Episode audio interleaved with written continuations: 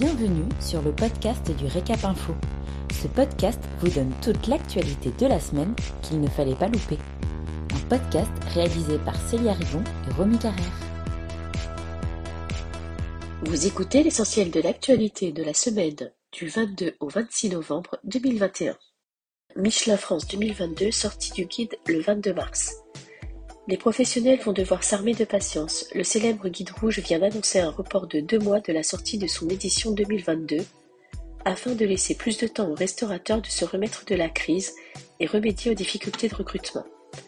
Gwendal Poulenec, le directeur international des guides Michelin, a expliqué, je cite, J'ai souhaité que nos équipes, plus que jamais vu les circonstances, travaillent au même rythme que les restaurateurs.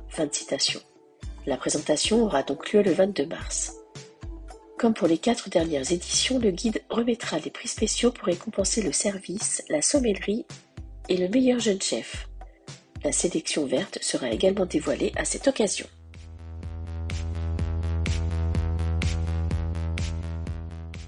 Naïs Pirolet remporte le Bocuse d'Or France.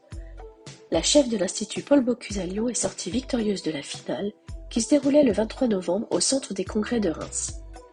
Six candidats s'affrontaient autour de deux épreuves, un plateau pour douze personnes, avec deux garnitures par assiette, et un amuse-bouche extrait de ce plateau.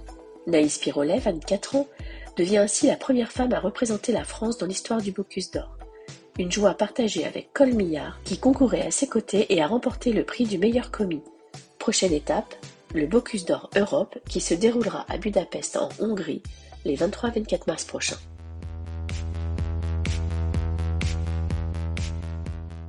Pas de confinement ni de couvre-feu, annonce Olivier Véran. Olivier Véran, ministre de la Santé, a déclaré lors d'une conférence de presse le 25 novembre qu'il n'y aurait, je cite, ni confinement, ni couvre-feu, ni fermeture anticipée des commerces, ni limitation de déplacement. Fin de citation. De nouvelles mesures ont cependant été annoncées, dont la dose de rappel qui sera obligatoire à partir du 15 janvier pour bénéficier du pass sanitaire.